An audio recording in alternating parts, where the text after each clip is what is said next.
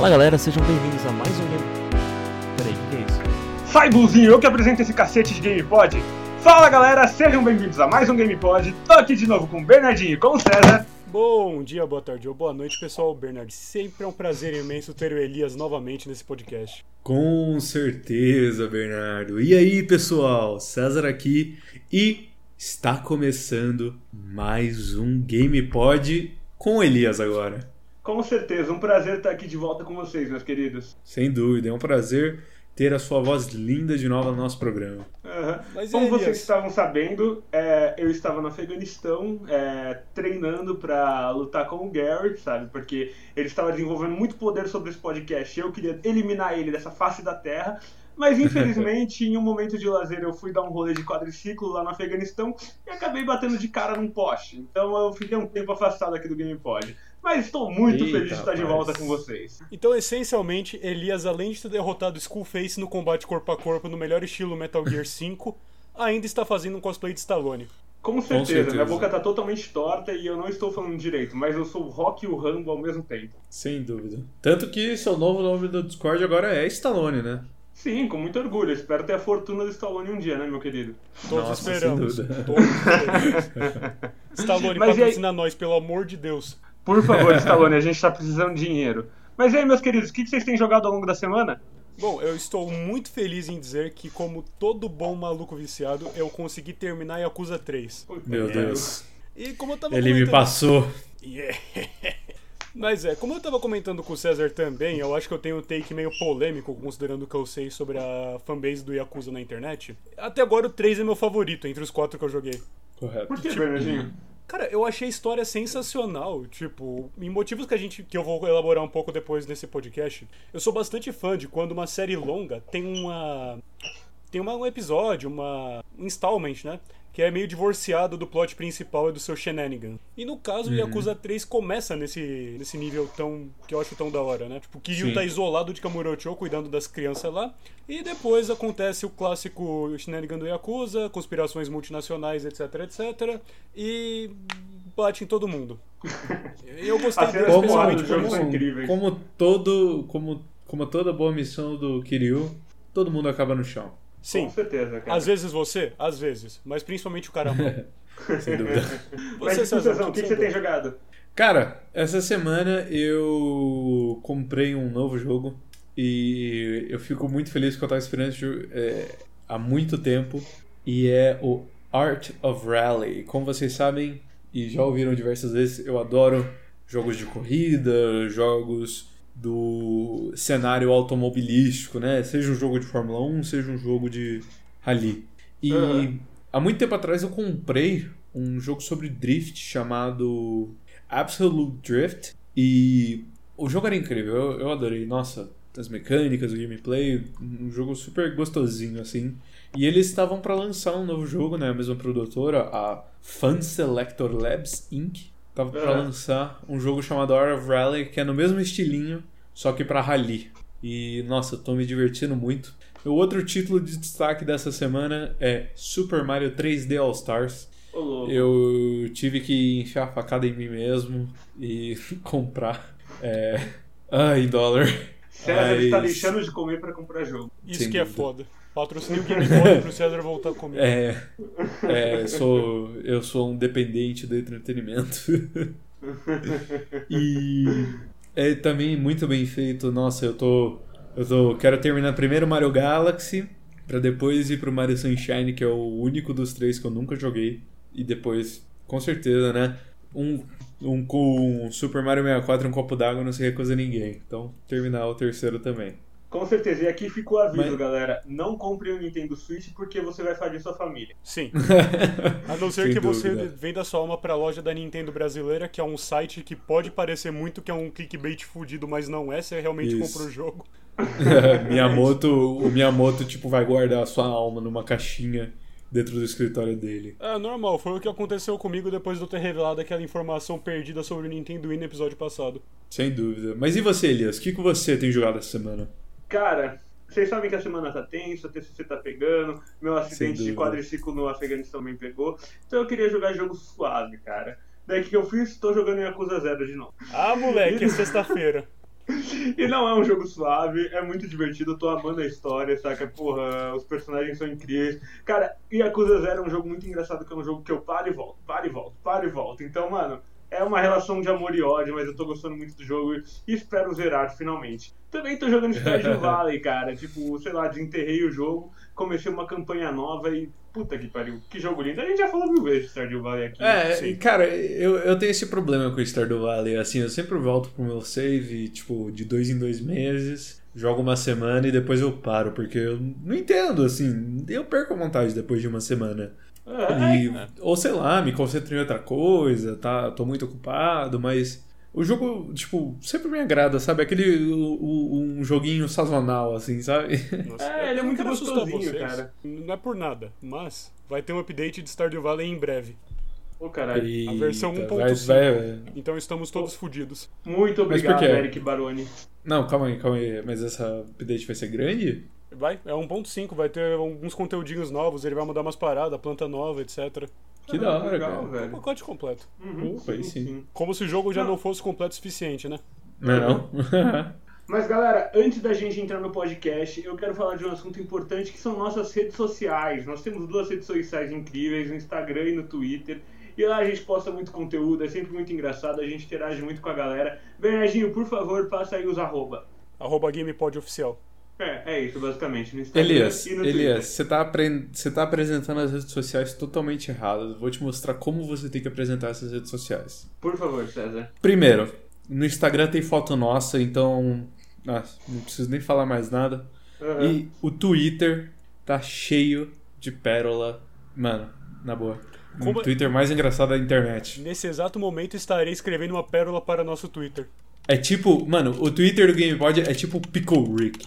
Aham. Funny shit I've ever seen.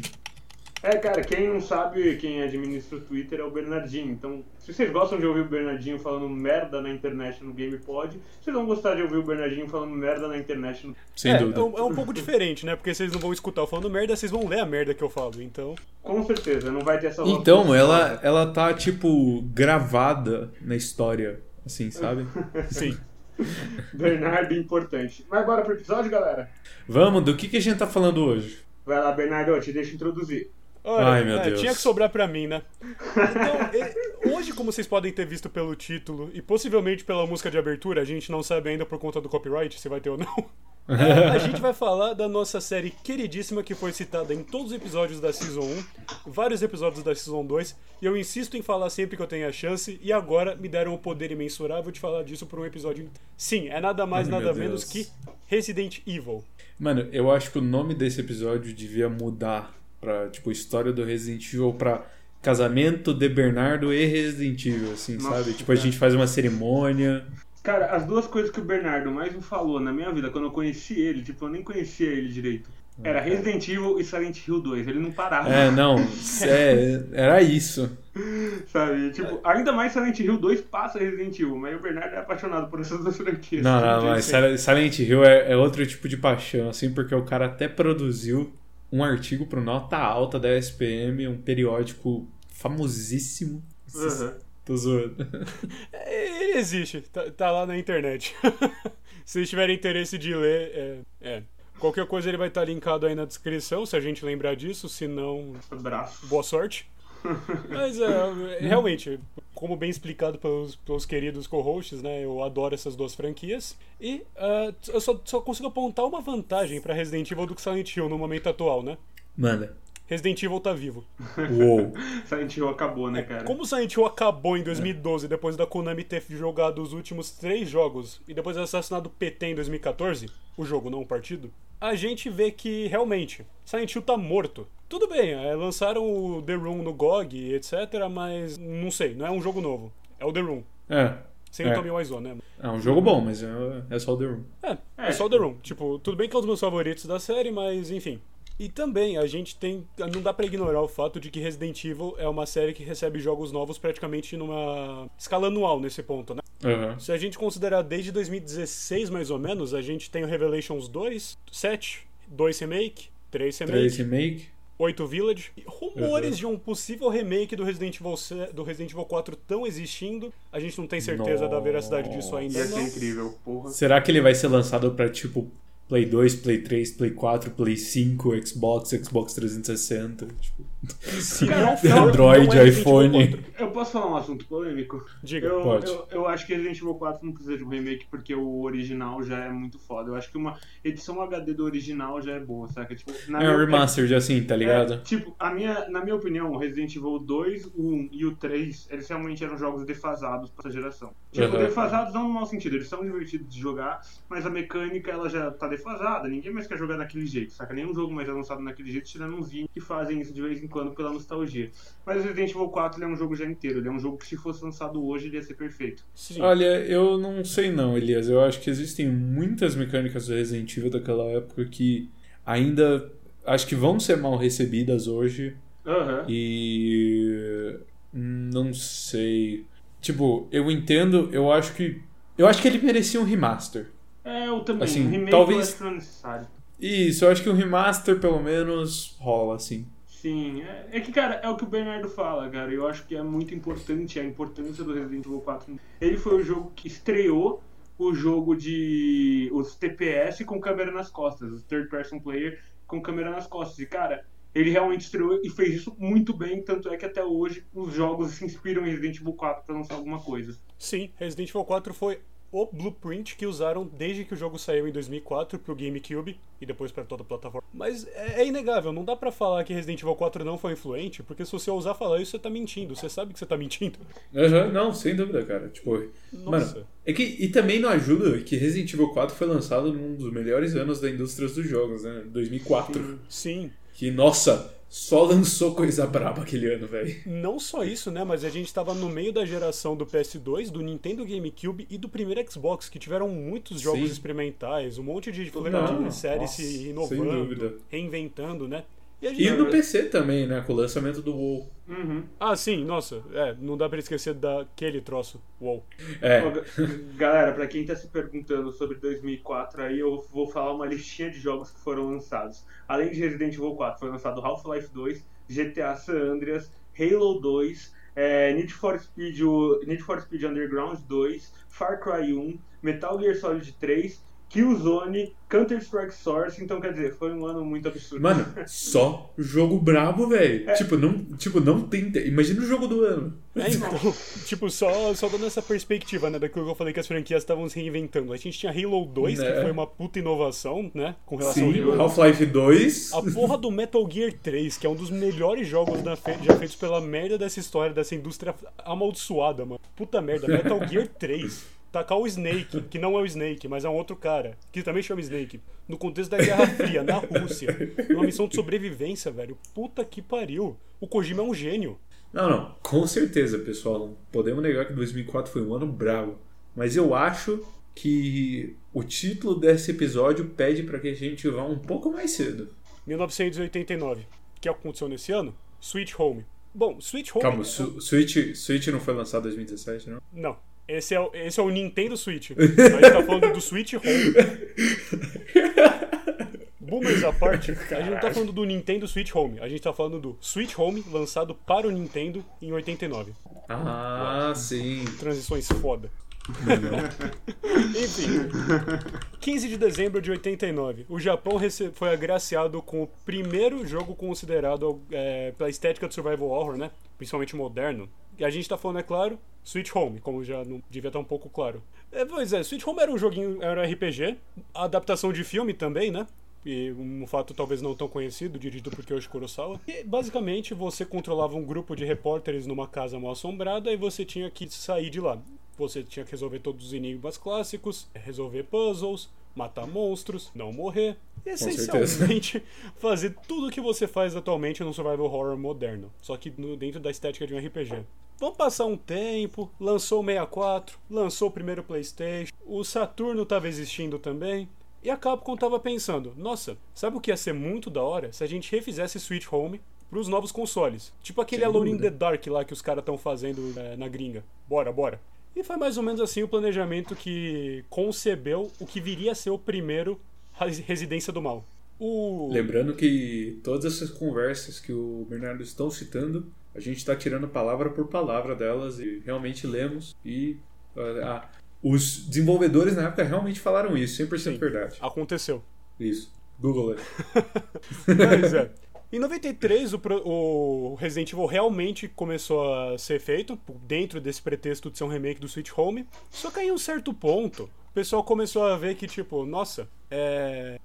é- Realmente, dá pra gente fazer coisas aqui com o PlayStation que não era possível fazer no Nintendo com o Switch Home. Se a gente começar a mudar aqui, fazer um novo universo, mudar um pouco os personagens, mudar o contexto dos monstros que atacam e, putz, Resident Evil, quem diria? Como isso foi acontecer, mano? Não é não, velho? Mas é, então fomos realmente agraciados em 96 com Resident Evil, com sua incrível voice acting, ótima transi- eh, tradução que nos deu pérolas como a mestra de abrir portas Sem dúvida. e momentos que faziam qualquer jovem cagar nas calças. Porque, porra, um cachorro pulando da janela em alta velocidade quando você passava por um corredor não é uma cena pros fracos, nem pros fortes. Cara, 3D uma ainda, das né? cenas, uma das cenas que eu acho que é uma, uma das cenas mais memoráveis foi a cena que, digamos, introduziu o survival horror como conhece hoje, sabe? Foi a primeira cena do zumbi no Resident Evil, sabe? Quando você vê o primeiro zumbi, que é ele deitado, virando o rosto você. Sabe, tipo, Nossa. é uma cena. Eu, eu acho que, tipo, vai, vamos imaginar que Hollywood tem umas cenas clássicas e memoráveis. A gente tem a cena do ET lá passando de bicicleta, tem um monte de cena memorável. Essa é uma das cenas grandes memoráveis da indústria dos jogos. Demais, cara. Inclusive, essa cena foi reutilizada no remake do Resident Evil pra GameCube, que saiu por volta de 2000, vou lembrar direito agora. E no jogo de 2014, The Evil Within, que também foi dirigido pelo Shinji Mikami, nesse cara daqui a pouco. E fez uma homenagem muito singela pra essa cena, quando o primeiro inimigo desse jogo também virou pra câmera em- com, de um jeito meio lento, meio enigmático. Aí, em vez de sair andando que nem um zumbi, ele corre e te dá um uppercut. Normal. Aham. Foda. Cara, agora vamos falar uma coisa, tipo, antes disso, a gente tinha, a gente tinha Survival Horrors, mas eles seguiam muito o panorama do Alone in the Dark, né, cara? Tipo, Sim. os antigos que, cara, Alone in the Dark, se a gente for jogar hoje, que é um jogo que eu de verdade eu reconheço a importância dele, mas não recomendo alguém jogar hoje, até porque é um jogo não divertido, sabe, para os dias de hoje. Ele não é um jogo que dá medo, sabe? Resident Evil, ele conseguiu trazer essa atmosfera negra, essa atmosfera John Carpenter hollywoodiana pra, tipo, pro videogame, sabe? Porque até então a estética vai. A estética de grandes diretores de cinema, a estética de grandes escritores literários como Lovecraft, Alan Poe, elas não se encontravam no videogame, ainda era uma coisa. O Survival Horror ele ainda tinha um tom infantilizado, e eu acho que Resident Evil foi o primeiro jogo que levou isso a sério, que tirou esse tom infantilizado do Survival Horror. Com certeza. Além do, do clássico John Carpenter, que também é um dos melhores homens desse planeta que ele citou, dá pra traçar influências claras nas obras de grandes diretores italianos como Lu- Lucio Fu e Dario Argento, de fama Suspiria e A Casa do Cemitério. Só pra citar dois clássicos. E cara, Uhum. ah, filme de zumbi italiano é um bagulho da hora, porque os bichos são nojento, tem sangue pra caralho, é corny pra caralho, naquele sentido de tipo, ah, as falas são. tem um delivery meio cômico, os zumbis morrem pra caralho e tudo. Mas mesmo assim, quando você vê aquele bicho apodrecendo com aquela maquiagem clássica vindo na sua direção, na direção da câmera, né? Não tem como você não ficar assustado, não tem como não olhar pro bagulho e falar, nossa, bem feito. É. E o Rezi replicou isso, né?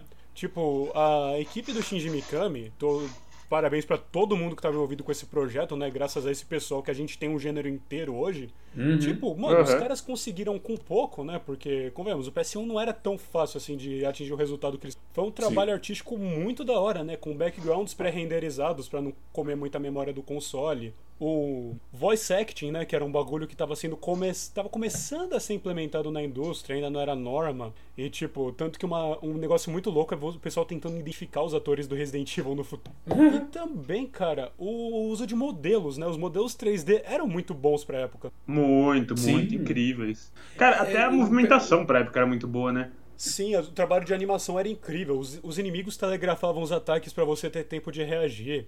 O layout Sim. da mansão era orgânico e você conseguia sentir que você estava explorando um lugar velho, meio decrépito, mas engenhoso na sua construção. Armadilha, sanduíche. Cara, é um, tra- é um trabalho sensacional. E. É. E, e também tem, tem toda aquela questão de que é, o jogo não era só não era só uma atividade, né? Você trocava entre resolver puzzle, matar zumbi, resolver puzzle, matar zumbi, encontrar nova área, encontrar novo inimigo, resolver novo puzzle. Mata boss. Então, mata boss. Então, eu, eu gosto que, como o Resident Evil, e isso se manteve muito bem no, no remake do 2, é a fluidez do jogo. Você não sente que você tá avançando. Tipo, tem uma hora lá que você chega e você fala, hum, acho que eu tô no final. É, é- ele é bem essa estrutura, né? Tipo, três atos: introdução da situação, o problema escalando e confronto com a criatura grotesca que simboliza o final. Sim. Sim. Não, E e, e- você fala do voice acting, e eu acho que a gente realmente deveria dedicar um tempo do vídeo pra falar, porque realmente todo o voice acting nesse jogo é ruim. Mas, tipo, nobre, eu- foi nobre. Não, não, não. Tipo, não é que é ruim, ruim, tá ligado? Mas é, é ruim que é engraçado. Tipo, Barry, o Wesker. Mano, o Wesker é muito, tipo...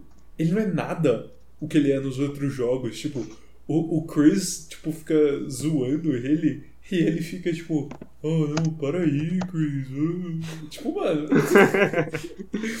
o cara é tipo uma psicopata no 5. É, então, e o Resident Evil 1 ainda teve esse plot twist, né? Tipo, vamos spoiler um jogo que, tipo, todo mundo já sabe como acaba, né? O Wesker era o Uhum. traidor, ele arquitetou tudo aquilo pra dominar o mundo com as bioarmas da Umbrella, né? Aham. É lógico que tem esses indícios, mas o desenvolvimento do plot é interessante, né?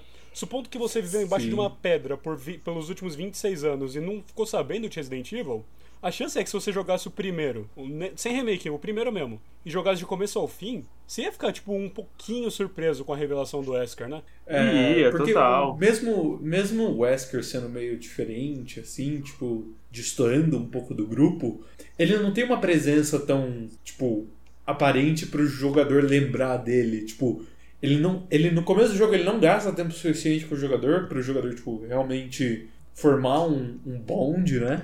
De você, tipo, falar, beleza, esse é o Wesker. E aí quando você encontra ele, sei lá, três quartos do jogo, você fala, ah, olha o Wesker. Tô ligado nesse cara. E, tipo, beleza, vamos começar a conhecer ele agora. E aí é nesse momento que ele vira a pessoa mal. É nesse momento que ele vira o- o vilão de anime do dia. Sim. Aham, total, cara, total. E, cara, sabe uma coisa que eu acho que é muito desenvolvida aqui? Eu dou, dou total mérito pra Capcom, saca? Que, tipo... Porque se a gente for ver, o jogo 1, ele não tinha... Ele tinha uma história muito boa, vai, principalmente pra época, era uma história fodida. Mas, cara, não era ainda tão grandiosa que nem ia vir a ser, sabe? E, cara, eu acho que a lore de Resident Evil é uma das lores mais completas que existem, sabe? Tipo, porque é um desenvolvimento de sub-histórias a todo momento, de sub-personagens. Cara, é muito grande. Se a gente for ver Resident Evil, se a gente for ver essa lore ao longo da do segmento de todos os jogos, é um negócio muito absurdo, né? E, tipo, é engraçado como eles evoluíram desse primeiro jogo, que tinha uma lore, tinha personagens legais, saca? Tinha um voice acting ruim, vou fazer o quê? Não tenho o que fazer. Mas, tipo, eles, eles passaram disso para um desenvolvimento de uma lore grandiosa. E, mano, hoje é engraçado que Resident Evil é considerada uma das 50 maiores franquias do mundo. Eu acho que ocupa a posição 36 na, no, na, em números de franquias de games. Caramba. É, eu acho que é algo mais ou menos assim. Inclusive, a gente, aproveitando para falar um pouco de dados, eh, pesquisando pro meu TCC do Elias, né? Ah, eu descobri uns números fascinantes sobre Resident Evil. A Manda aí. série vendeu um total de 103 milhões de unidades ao longo de sua existência, que tipo, Aham. é um número baixo para em, nenhuma, em nenhum sentido. E além disso, a gente tem o fato de que a Capcom considera que Resident Evil tem um total de 151 unidades, né? Tipo, 151 Uhum. jogos. Sim. Tipo, Que, que a gente chama de SK1, né? é, que que é uma coisa mais de loja, né? Pra loja saber. É, não, sim, é pra loja, mas tipo, mano, Tipo, 150, 150 jogos diferentes. é, Mano, qual. Bernardo, Hum. desses 150, quais que vocês conseguem. Qual que você consegue listar, tipo, tirando os mainline, os, os spin-offs? Vamos lá. Ah, vou começar com um pique polêmico, né? Code Veronica é mais ou menos spin-off. Gun Survivor 1 e Sim. 2. Dark Side Chronicles, Umbrella Chronicles, a Dead Aim, Gaiden, ah, Revelations 1 e 2, Aham. Arcade 1 e Umbrella, 2, Umbrella Corps? Umbrella. Putz, aquilo. E nosso time profissional, Ah, é. hein? Mano, é, é spin-off, tá ligado? É. Raycon City também, né, Bernardinho? Ah, sim, É, Operation verdade. Raccoon City, boa. Ah, é, então já foram alguns, né? Tem spin-off só- pra caralho.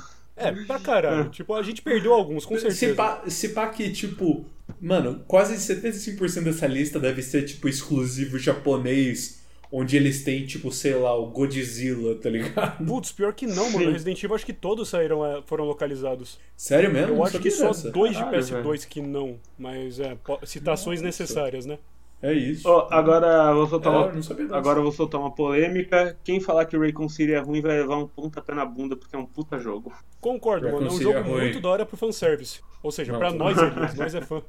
É, é o Left Eu 4 nunca Dead do Resident Evil, é muito maneiro.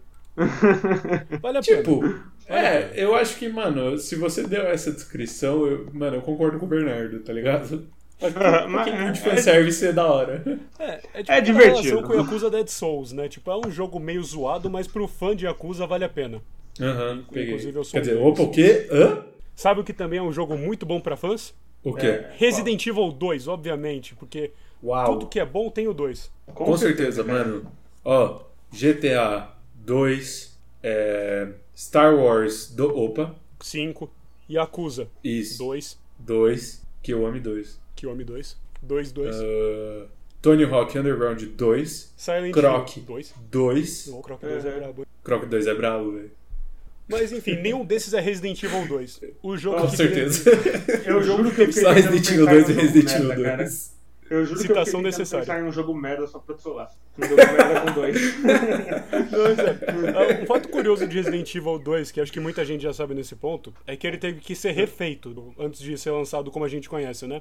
Correto. Originalmente, ele ia ser uma história sobre uma moça chamada Elsa que dirige motos é épica, e ela tava lá em Raccoon City, e o Leon tava lá também. Só que aí eles viram que esse jogo não tava indo tão da hora quanto eles queriam, e chamaram o homem, o mito, a lenda, Hideki Kamiya, pra dirigir o jogo, e dirigir ele fez. Ele, ele introduziu a personagem Claire, que é a irmã mais nova do Chris, ele inclusive tá procurando o homem em Raccoon City. E o Leon, que é o policial que bebeu demais por ter terminado com a namorada, perdeu o primeiro dia do emprego e descobriu que a cidade virou um apocalipse zumbi. Eu não Eita, estou nem brincando, essa é a cara- lore oficial. Não, não, eu joguei o remake do 2, então tô ligado, mas. Que pepino que esse cara tá, né? É, então, mano, bê- bêbado pra caralho, uma puta ressaca chegar numa cidade e descobrir que só tem zumbi. Ops. Triste pra caralho. Mas é, o que que a Resident Evil 2 fez de interessante com relação ao 1 é que em vez de se passar numa mansão, e somente numa mansão, ele se passa além de uma cidade e tem várias sub-áreas, né? Num negócio que ficou bem parecido com Silent Hill.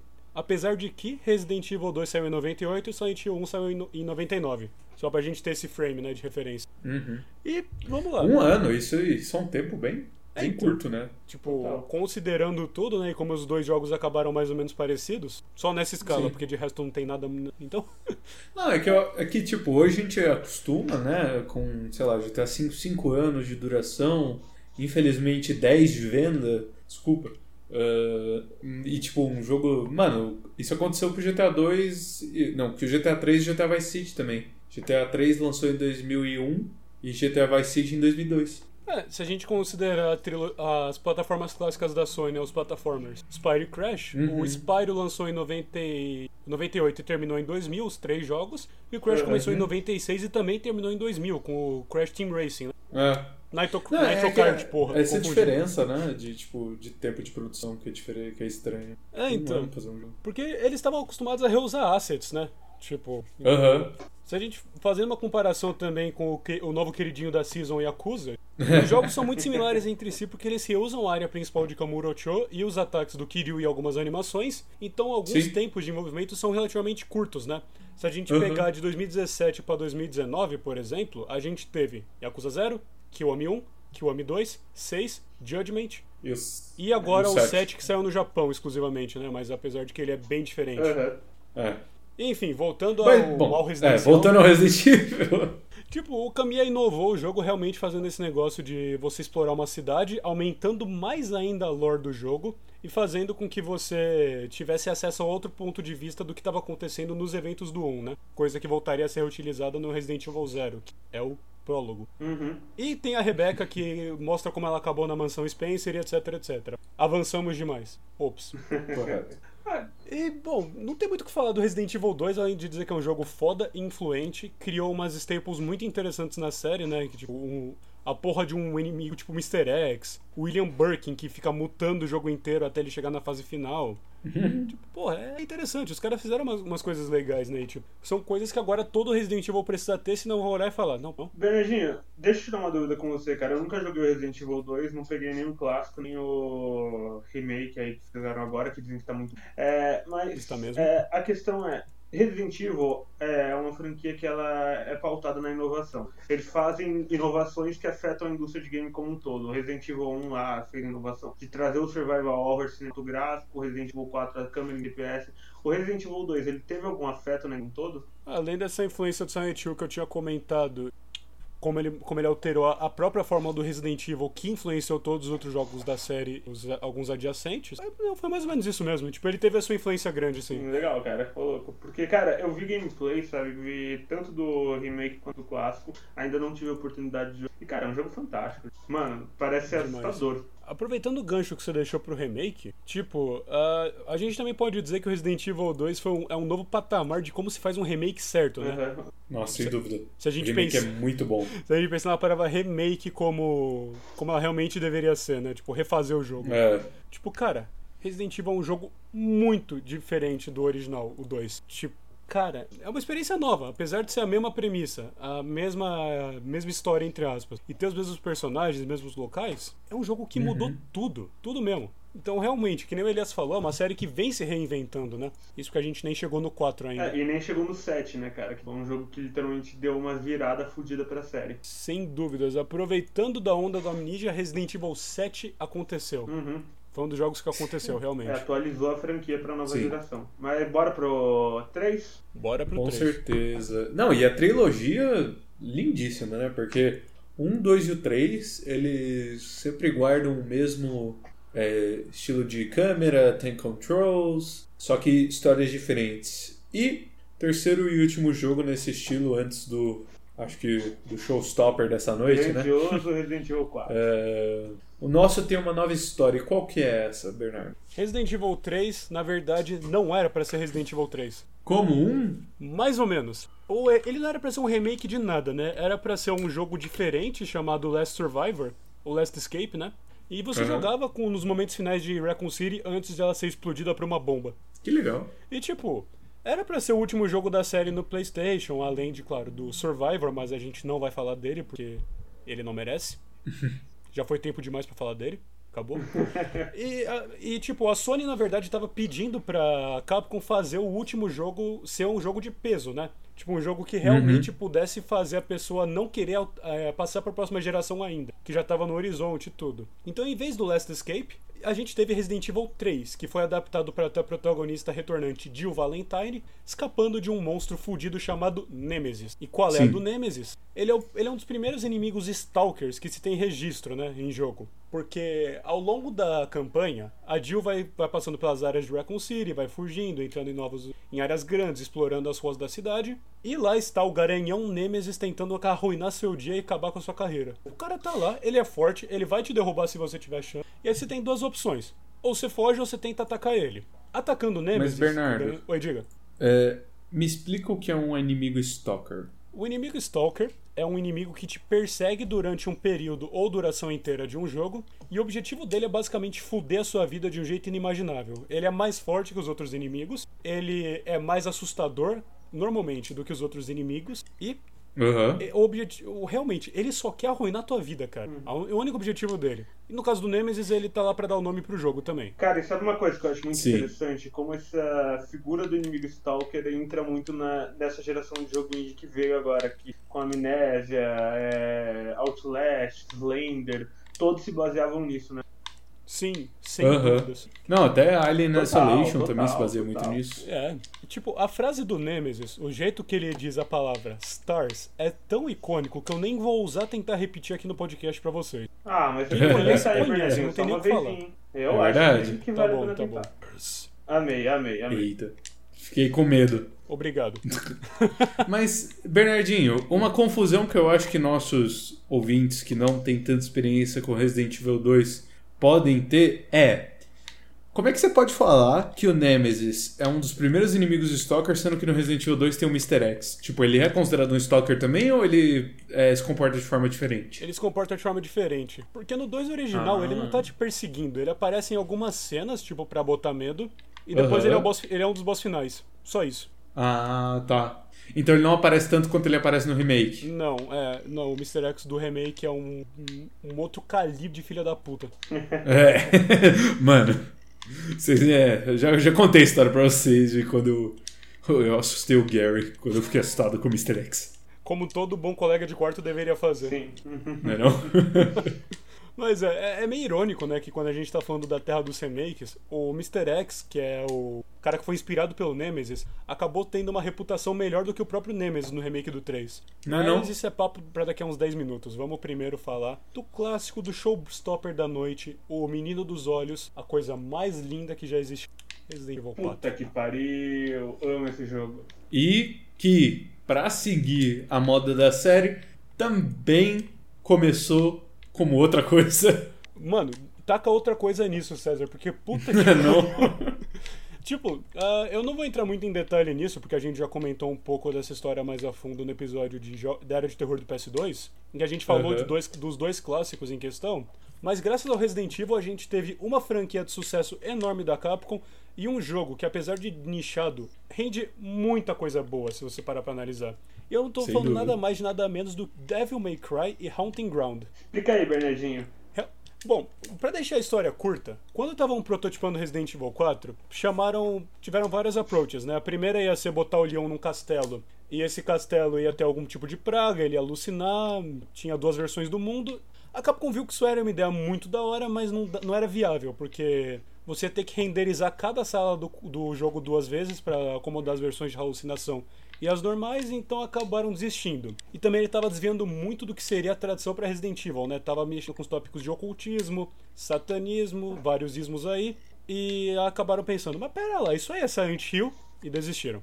É, não dá pra dizer ao certo o que aconteceu com essa versão. Também tem outra de que o Leon ia ser infectado por um vírus que também se passava num castelo. Mas a teoria é que uma delas acabou virando Haunting Ground, né? Que não tem Aham. nada a ver com Resident Evil. É um terror mais Lovecraftiano, né? Se você jogou o jogo, se não, Sim. jogue. E tipo, você, é, é bem isolado, né? Porque no Haunting Ground você joga com uma menina chamada Fiona, que é indefesa e tem que fugir dos inimigos Stalkers que estão espalhados pelo castelo. Mas vamos parar de falar disso. Agora a gente tem que falar de É, Devil May já Cry. te- tem um episódio todo dele, né? É, ele teve seu momento de brilhar. Sem dúvida. E se você ouvinte está interessado no Haunting Ground, por favor, não hesite em escutar esse episódio. É, eu classifico ele como muito brabo, então vale no mínimo. Sim, mano. Então, e vamos falar agora do que aconteceu com o Devil May Cry, né? O, chamaram o Hideki Kamiya pra dirigir o 4, depois do sucesso estrondoso que ele teve no 2. Ele começou a fazer, só que ele tava com uma ideia de fazer um jogo mais focado em ação. E, tipo, basicamente era o Leon surrando todos os bichos com uma espada e duas pistolas, né? Ah, pessoa, hora, a mano. pessoa ficou vendo, mano, pera lá, isso não parece Resident Evil, isso é um jogo de ação. Mas é um ótimo jogo de ação. E é claro que deram, que deram a benção pro Kamiya seguir esse projeto, ainda bem. E hoje em dia, graças a isso, a gente tem a franquia Devil May Cry. Inclusive, Featuring Dante from Devil May Cry. oh yeah! Inclusive, queria até compartilhar um fato curioso. Uma das trilhas do Resident Evil 4, que é a icônica Serenity, que talvez tocou ou não no começo desse episódio, vamos ver. Ela também aparece no Devil May Cry e no primeiro Monster Hunter de PS2, remixada de jeitos diferentes, né, por causa da sample. Aham. É só isso mesmo, acabou. Ok, obrigado, Valeu, Bernardo. podcast. Mas é, eu sinto estamos chegando no momento do podcast em que a gente vai começar a falar um pouco do- de uns jogos não tão famosos quanto Bora quatro, descer né? a lenha no Resident Evil agora, irmão. Não quero saber. Mas pera, Bom. antes disso eu ainda preciso agradecer o 4, né? Porque graças ao 4 a gente tem o Mercador, um sistema de inventário que é Tetris, o Leon dando one-liner a cada 5 minutos, o vilão que é o Napoleão Bonaparte com nanismo aconteceu, e, é claro, Leon, help! Nossa. Puta que pariu, que ódio, Bernardo. É, não, realmente, Mano, momentos que deixam aquela, mi- pessoal- aquela missão é foda. Cara, eu rapaz. posso falar uma coisa? Mas eu é. fiquei muito feliz que a Ellie do The Last of Us 1 não era assim, sério. Puta que pariu. Por- Porque se fosse eu ia Deus, né, jogar o controle disso. Acho que um dos momentos mais brilhantes do Last of Us foi ter feito a Ellie não reagir muito bem com a inteligência artificial dos bichos, né? Tipo, eles não reagem a ela. Sim. Uhum. Sim, e sabe outro jogo que Diferente da Ashley, muito que é bem? carregada a cada 5 minutos e pede por socorro. Repete aí, eles, E sabe que jogo fez isso muito bem, cara? Bioshock, Infinite. eu sei lá, é outro jogo que, tipo, você também tem uma parceira que não te fode, que não te atrapalha, sabe?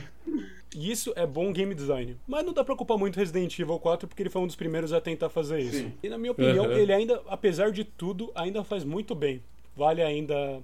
Cara, é, se tem um jogo dessa, dessa, desse podcast que a gente vai recomendar, se você não jogou ainda, eu tenho que falar que é o Resident Evil 4, cara. Foi mal. Sim. E, e também não adianta falar que ah, é antigo, não tem onde jogar.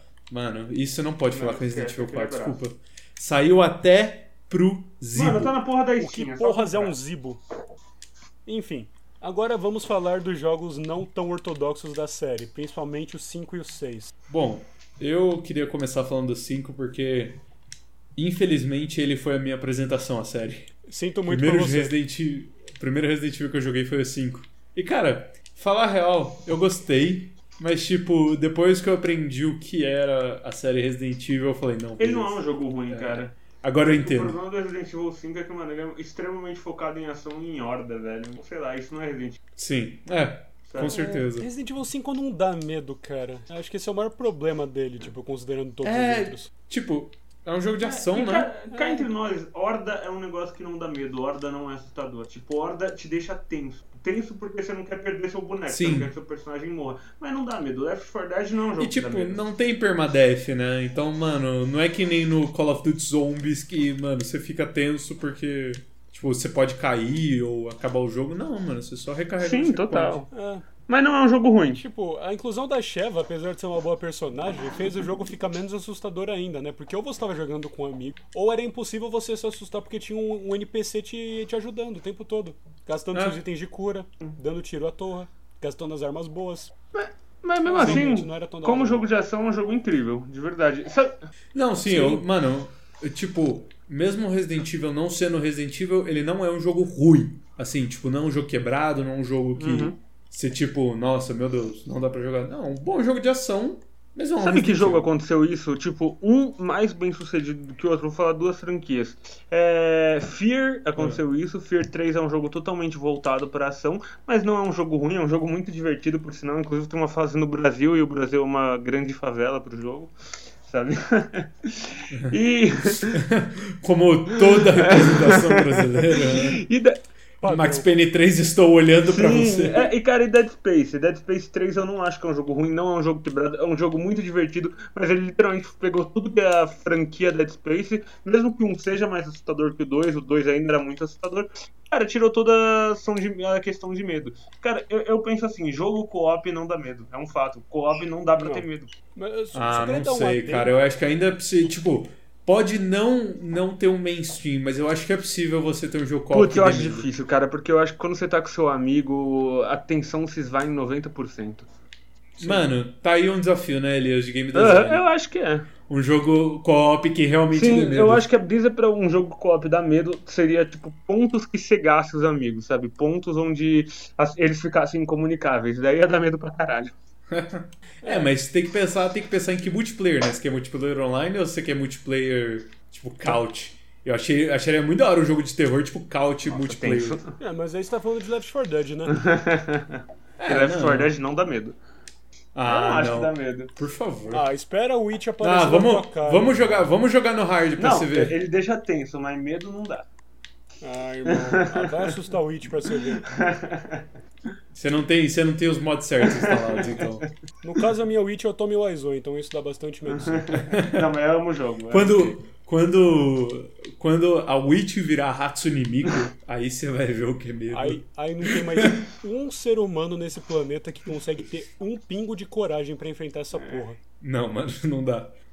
Mas enfim. Mas e aí, Bernardo, falando em Hatsune Miku, como é que tá o seu gameplay de Hatsune Miku Popstar? Bom, é, apesar de você ter falado o nome do jogo errado, vai bem sim. Muito obrigado. Tá, galera, vamos De voltar nada, pra cara. Resident Eu Evil, sabia que tava caralho. errado. Eu que mando nessa porra. A gente vai voltar pra Resident Evil agora.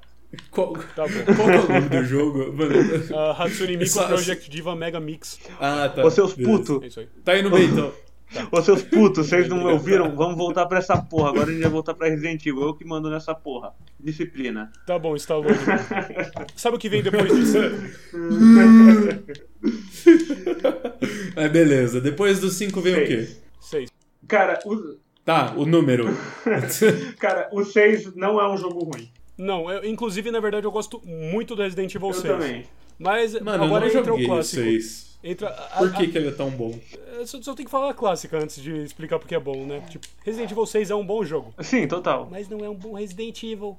Aham. Ah, É, tá. porque, tipo, ok. ele não é um bom muitos- jogo, mas não é um Resident Evil. É, tipo, além dos personagens de zumbis e, tipo, da idiotice que a gente espera de um Resident Evil atualmente, ele não é um jogo que compartilha de elementos com a franquia, né? Sim. Você tem uma, uma liberdade de movimento muito grande. Você consegue sair fazendo combo no zumbi com soco. Aham. Você dá da suplex, uppercut. Você dá environmental kills, né? Tipo, no melhor estilo Yakuza. É, cara, Resident Evil Mano. 7, Resident Evil 6 é mais um Yakuza de zumbi do que um Resident Evil. Eu não sei se eu diria um Yakuza, tipo, eu diria como se. Resident Evil 6 era pra ter sido o que o Kamiya queria fazer com Resident Evil 4, eu imagino mais ou Total, menos. total, total. É, é um jogo muito bom, cara, e eu acho que ele pega muito esse Resident Evil dos Resident Evil clássicos na campanha do Leon, porque pra, não sei se o Resident Evil 6 ele é dividido em três campanhas, sabe? É a campanha do Leon, a Uhum. campanha do Jake e a campanha do Chris, eu acho. São essas três campanhas. E, cara, o Jake é um... Quais pra vocês são as melhores? Cara, a do Leon é a melhor, disparada. E a do Jake é muito boa também, mesmo a galera odiando ela. A do Chris eu gosto também. É, a do Chris não é ruim, eu acho. Putz, eu gosto do Jake Mas, né? porque eu gosto do personagem, cara. Eu achei um personagem muito. É, mas no melhor estilo Resident Evil introduziram o personagem pra não fazer nada com ele É, depois. então, mas é- é isso que eu fico triste porque eu acho que o Jake é muito bom. Eu acho o Jake um personagem muito carismático, muito foda. Ele, ele tem uma lore muito grande. Eu sei lá, eu gosto dele, eu gosto da campanha, sabe? Mas a campanha dele é Ele, mais sabe o que rima com porrada, Jake? Miller? Oi, Bernardinho. Mano, Sabe o que assim, rima com Jake sendo Miller? bem... Fala aí, fala aí, Bernardo. Troy Baker. Sim, o Troy Baker dá voz ao Jake Miller. É, esse é o comentário. Mas, tipo, olha, eu prefiro, se eu fosse um, um, um- um personagem, eu preferia muito ser um NPC de Resident Evil do que um NPC de Yakuza, cara. Porque, mano, tipo, na boa, a galera introduzida no Yakuza, tipo, os personagens no Yakuza eles não somem, tá ligado? Tipo, alguma coisa acontece. Às vezes não muito boa. É, e com- comparado com os inimigos, eu preferia ser um zumbi do que um pedestre, porque no Resident Evil, se eu fosse zumbi, eu ia tomar um tiro na testa e acabou. Mas no Yakuza, cara, É. Kiryu, Majima ou Sério. um dos outros personagens introduzidos no 4 vai quebrar suas costas com uma bicicleta. E você não vai morrer. É. Ou você pode dançar contra eles na boate. E morrer depois. Quer dizer, apanhar Friday clinicamente depois. Ah, não, apanhar, porque ninguém, ninguém, tipo, morre na rua no Yakuza. É, a não ser que o plot demande. É verdade. Mas, enfim. é, explicando também um pouco de por que, que o Resident Evil 6 é um bom jogo pra mim, né? Eu, eu acho que é da hora porque. Vamos lá pro, pro segundo clássico da, da hora, na hora de defender esse jogo. É da hora jogar com amigo. Sim, mano, é muito louco. Imagina coordenar um, dois suplex, um em cada zumbi, você e seu parça lá. Aí começa a dar combo, dar tiro em todo mundo. Aí pega shotgun, pá, pá. Tipo, mano, o que eu, o que eu descrevi é uma cena épica. Não concorda? Você não concordou. Cara, É só isso. eu acho que o melhor, o melhor foi coordenar um suplex. Tipo, vocês tiverem que fazer uma meeting de como vocês iam fazer o suplex antes. Ué, não é assim que funciona? Você, calma, você tá, você, tá, você tá indicando pra mim que não é assim que funciona um suplex, César? Não, não, é que, tipo, mano, você fala coordenar um suplex. Mano, eu nunca vi um suplex sendo coordenado, tá ligado? Espera pra ver eu jogando Resident Evil 6, então. Bicho. Nossa, Bernardinho que tá bravo. então. Beleza. Não, não, o cara, o cara é o brabo, é speedrunner de Resident Evil 6. Isso aí. Mas galera, é... bora pro 7? Eu acho que tipo, o que a gente tinha pra falar do 6. Por favor. O 7 é uma coisa muito interessante É, que eu não. não joguei, eu só vi gameplay e, cara, pelo que eu vi, eu gosto muito de jogo indie, sabe? Eu gosto muito de jogos de terror indie, particularmente. Aham. O, o meu segundo jogo favorito é Layers of Fear, sabe? Eu acho. E cara, eu vi que o Resident Evil 7 ele pegou muita inspiração desses jogos e reinventou a franquia Resident que era uma franquia que tava ficando saturada, Sim. né, cara? Ela tava saturando com aquele formato. E eu sei lá, queria saber a Aham. opinião de vocês, o que Mas- vocês acham do jogo? Mas, Adoro. tipo, assim, eu, eu. Você já sabe a minha opinião sobre o 7, eu já joguei ele. Mas a, a pergunta que eu quero fazer, e, é uma discussão nova, vocês acham que o 7 ele mudou por causa do PT? Ou esse era o plano desde o começo? Era o plano desde o começo. Eu não sei, cara. Eu vi um documentário sobre o desenvolvimento do Resident Evil 7 e, tipo, foi uma puta de uma Ah. coincidência de que os dois, dos dois, as duas franquias estavam trabalhando em voltar em primeira pessoa. Sério mesmo? Nossa, Sério. que da hora. Se eu tive- é, não, é, isso não tava no ne- negócio que eu vi, né? Mas se eu tiver que chutar uma coisa que eles, que eles compartilharam, era o demo do Resident Evil 7, né? Que era muito parecido com o PT em essência. Eles tacavam numa área inicial do jogo, né? Ressignificavam ela. E você tinha que resolver alguns puzzles pra progredir e descobrir que porra tava acontecendo. Só que qual que é a questão de- desse demo? Esse demo era era isolado do jogo normal. Então, tipo, não tinha nada a ver. Uhum. Era só pra você testar o conceito e ver se você tava é, afim de jogar um Resident Evil que era nessa vibe. Apesar de que ele ocultou combate, ocultou algumas outras mecânicas, não mostrou muito bem os inimigos, mas foi um bom demo no geral. Uhum.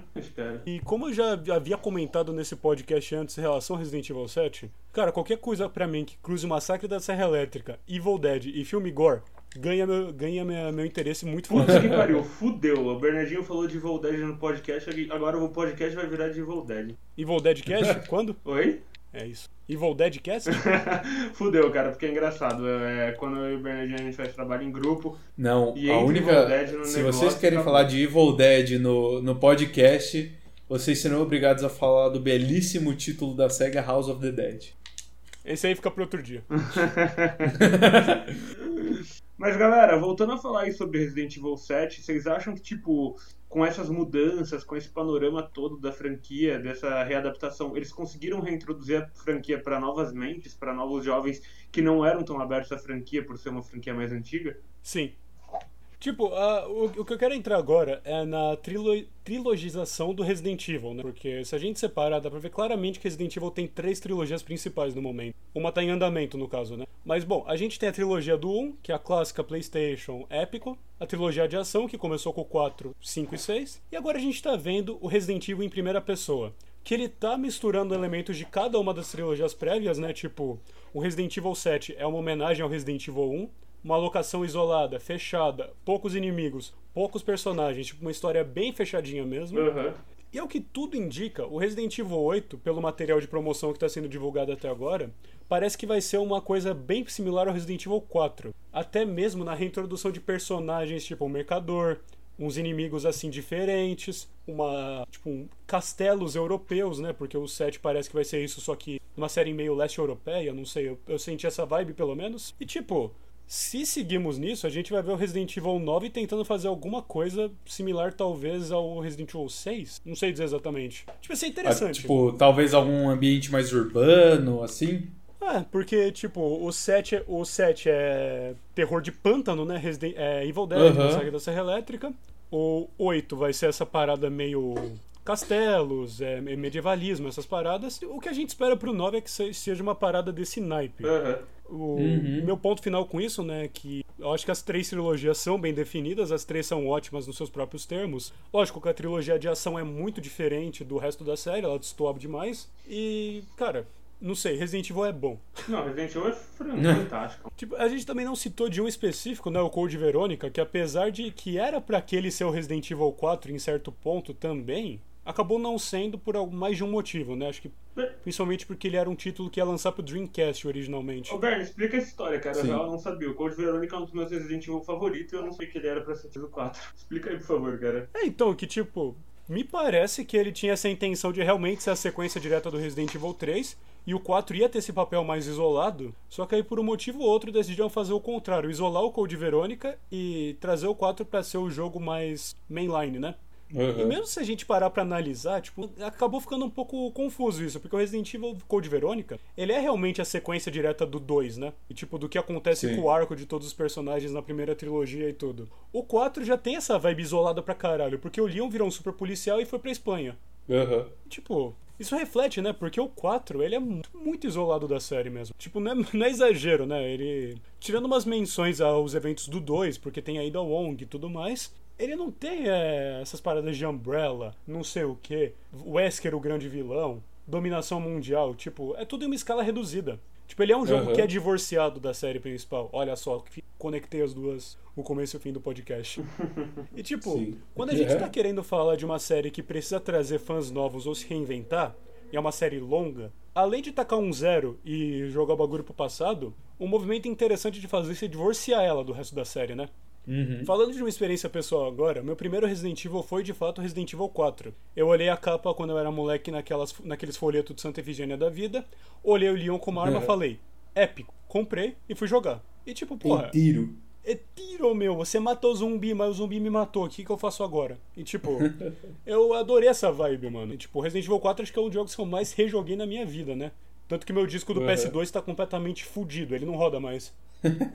É aí, aí que é bom, né? É, então, só mostra o carinho que eu tive por essa porra.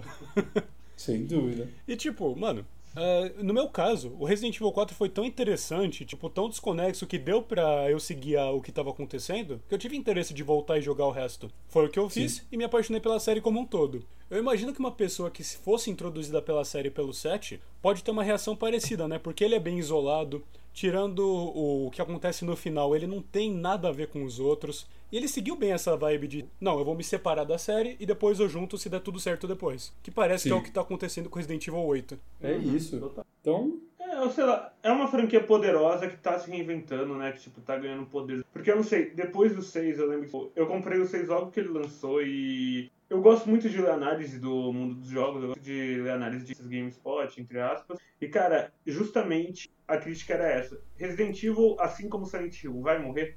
Sabe? Era isso que eles perguntavam, porque o jogo ele tava parado no tempo, ele não, ele não avançava, ele não fazia nada, sabe? E assim aconteceu com o Silent Hill, foda-se, o Homecoming, o Downpour, foi isso basicamente. Eles pararam um tempo. Mesmo o Bernardinho gostando muito do Downpour e vendo a perspectiva dele, eu realmente respeito o jogo mais. Mas ainda assim travou a franquia do tempo. E Resident Evil 6 fez isso também, tanto o 5 quanto o 6, sabe? Eles literalmente pararam no Sim. tempo e não fizeram mais nada. Eles pararam, eles perderam a linha de Resident Evil. E eu não sei, cara, o 7 é um jogo fantástico, ele é um jogo que eu não joguei, mas é. Eu vi muita coisa dele e ele tem uma perspectiva muito boa. Ele literalmente pega o que é o terror novo, ele pega o que é o gênero de terror hoje num dos jogos, que é totalmente tipo de gênero de terror do que era nos anos 2000, e readapta, saca? É genial, readapta a franquia, as histórias, toda a lore da franquia para esse novo gênero. Eu não sei, cara, eu vejo muita perspectiva depois disso pra franquia Resident, porque eu acho que agora, tipo, tanto o Bernardo, quanto o César, quanto o Elias, que vai, jogaram os Resident Evil clássicos, vão se apaixonar por esse novo jogo e pela, pela franquia como ela seguir, quanto o moleque de 10, 12 anos, que, cara, sei lá, gosta de Outlast, viu os vídeos do PT e gosta de alguns jogos de terror aí, sabe? Viu um pouco de amnésia Sem e dúvida. vai ficar apaixonado também. Então, sei lá, eu acho que é uma puta reintrodução da franquia, É. sabe? a gente não pode esquecer também, né, que, mano, o tempo passa e tem gente nova começando a jogar videogame que nunca viu um Resident Evil. total. E aí agora tá entrando em contato através do set, descobrindo que tinha jogos, an que tinha jogos antes Sim. disso, E, né?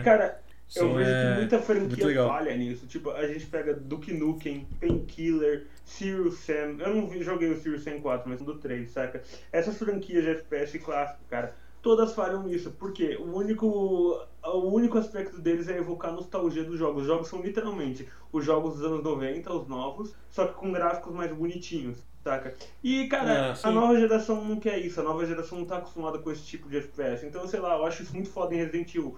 Eles literalmente acharam um meio termo que é tanto pegar a antiga geração quanto a nova. É, porque se você for ver a essência do set, realmente, ele tem esse apelo pro fã clássico que jogou desde o primeiro e chegou até esse ponto, e ele também consegue capturar o fã novo com o espírito da série, né? Tipo, esse negócio de procurar passagem secreta, descobrir segredos, solucionar uns puzzles opcionais que deixam o seu personagem mais forte. Tipo, a essência do survival horror nunca foi tão bem representada na geração do PS4 quanto no Resident Evil 7. Total, total. total. Tipo, pra mim, o 7 é disparado o jogo de survival horror mais importante da geração do PS4. Detalhe que eu não tô contando a Amnesia nessa equação. a Ninja é PlayStation Isso 3, ficou né? É da época do PlayStation 3. Sim. Aham, É isso, a Amnesia de 2010. aham, sim, sim. Mas então, é, e só retomando um pouco do que ele Elias falou com o Silent Hill, tipo, realmente, cara, o, a Silent Hill não, não se evoluiu direito, ele, ele não conseguiu separar, não conseguiu ter esse jogo divórcio pra chamar a gente pra voltar pra franquia e ver por que ela era tão boa. E a gente vai explorar isso no episódio futuro. Sim, estou prometendo. Vai ter uma retrospectiva de Silent Hill aqui nesse podcast. Uhum. Assim como a gente fez de Resident Evil hoje, né? Eita. Exato. E tipo, vocês se preparam. Ó o cara. Então, uh, pra gente finalizar esse episódio, eu quero, quero, fazer, quero honrar o, o espírito do Alê e fazer uma pergunta pra vocês, Manda, queridos. querido. Falem três Resident Evils pra vocês que são os essenciais, né? Os melhores, os mais foda. Puta que pariu, cara. Nossa. Bom, qual- eu, eu acho que eu sei. Pra mim, os três que, assim, se eu tivesse. Se, se uma pessoa chegasse em mim, César, eu quero conhecer Resident Evil em três jogos, eu, ok, eu ia dar pra ela o 2 original, o 4 e o 7. É uma boa, cara. Brabo. É uma boa. É. Cara, eu ia. Eu acho que dá o Code Verônica, que foi o jogo que introduziu a franquia e, cara, eu acho que é um jogo muito poderoso. O 4, porra, sei lá. 4 mudou tudo, ele deu um novo franquia. E o 7 também, mesmo não tendo jogado o 7, o que eu vi eu acharia que é essencial pra franquia, porque é a nova introdução da franquia agora. É um novo Resident Evil, é um novo passo pra Sim. Bom, eh, eu pessoalmente iria. Eu tô vendo um padrão aqui, né? Vou fazer parte dele. Eu iria recomendar o 4, porque ele inicia essa trilogia de ação. O 7, porque ele captura o espírito clássico, captura um pouco do que fez o 4 ser tão interessante e tem a própria identidade no final do dia. E o Resident Evil 1 Remake, porque além de ser um jogo excepcional, ele consegue ser o ponto perfeito pra você escolher se você quer seguir pro Resident Evil 2 clássico ou 2 remake, né? Porque agora se a gente considerar, todo Resident Evil clássico já tem o remake atualmente, né? O 1 teve o 1 remake, o 2 o 2 remake e o 3 tá aí. Então, é, eu acho que esses três seriam o ponto de partida perfeito pra pessoa saber- querer saber o que ela quer fazer com o resto da série, né? Sim. Então, eu acho que é isso, né, pessoal? Então, queria agradecer aí nosso ouvinte por estar ouvindo mais um episódio aqui do Game. Pod. E também queremos lembrar que estamos nas redes sociais, pessoal. Estamos no Twitter com arroba GamePod Oficial e também no Instagram, arroba GamePod Oficial também. E é isso, né? Terminamos mais um episódio. Beijão, meus lindos. Prazer aí mais um É isso episódio. aí. Muito obrigado pela sua atenção e até a próxima.